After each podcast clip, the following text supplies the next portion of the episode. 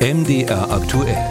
Hörer machen Programm. Unsere heutige Frage kommt von Sibylle Schmidt aus Leipzig und im Zentrum ihrer Frage stehen die privaten Wohnheime für Studentinnen und Studenten, die derzeit entstehen. Könnten Sie einmal der Frage nachgehen, warum in deutschen Hochschulstädten wie zum Beispiel Leipzig riesige Studentenapartments wie Pilze aus dem Boden schießen? Haben solche Städte wie Leipzig überhaupt noch ein Auge darauf, welchen Regelungen diese Objekte unterliegen und wie die Nachfrage überhaupt ist? Gibt es genügend anderen Wohnraum für Studierende, die diese hohen Preise nicht zahlen können oder wollen? Ronny Arnold ist der Frage nachgegangen.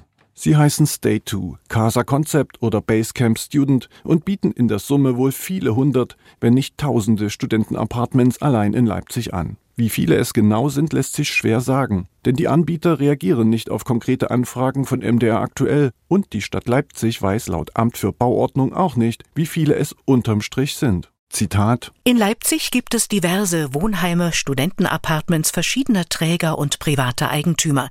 Die genaue Anzahl und die darin zur Verfügung stehende Anzahl an Plätzen sind der Stadtverwaltung nicht bekannt.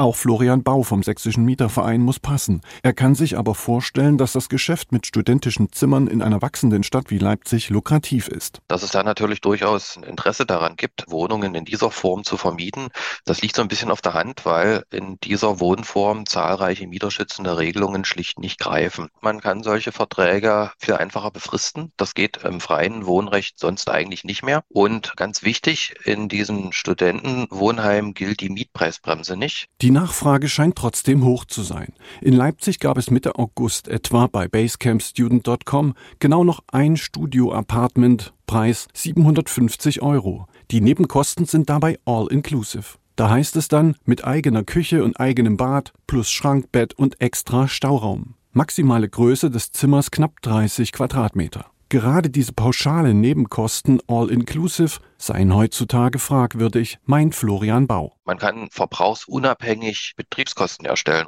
Das geht sonst, gerade hinsichtlich Heizkosten, ganz grundsätzlich nirgendwo mehr, nicht mal mehr im Gewerbe. Aber das hat man dort ausgenommen. Und das kann auch jeder private Investor machen, diese Art von Wohnkonzept. Aber es muss eben sich halt mal ganz überwiegend an Studierende richten. Dann muss das so ein bisschen baulich Raum für den Mieter geben und gleichzeitig eine gemeinschaftliche Wohnform. Das Studentenwerk Leipzig als Anstalt des öffentlichen Rechts bietet aktuell etwa 5200 Studierenden einen Platz in ihren Wohnheimen an. Neben Zimmern, in denen mehrere Studierende zusammenwohnen und die dementsprechend relativ günstig sind, bietet auch das Studentenwerk Apartments an. Für knapp 30 Quadratmeter Privatsphäre zahlt man dann auch schon mal um die 500 Euro. Insgesamt sei auch hier die Nachfrage groß, sagt Monika Schwarzenberg, Leiterin der Abteilung Studentisches Wohnen. Schwarzenberg erklärt weiter, dass sie trotzdem nur in ganz wenigen Ausnahmefällen bei privaten, teureren Studentenapartments anfrage oder auf diese verweise. Grundsätzlich ist das etwas, womit wir nichts zu tun haben. Die Studierenden, die sich bei uns bewerben, denen versuchen wir einen Wohnheimplatz anzubieten, auch in dem Preissegment, wofür sie sich beworben haben. Der Vorteil gegenüber dem privaten Wohnungsmarkt ist ja der, unsere Durchschnittsmiete liegt bei 287 Euro pro Platz und Monat, denn die Studierenden haben ja per se nicht viel in der Tasche.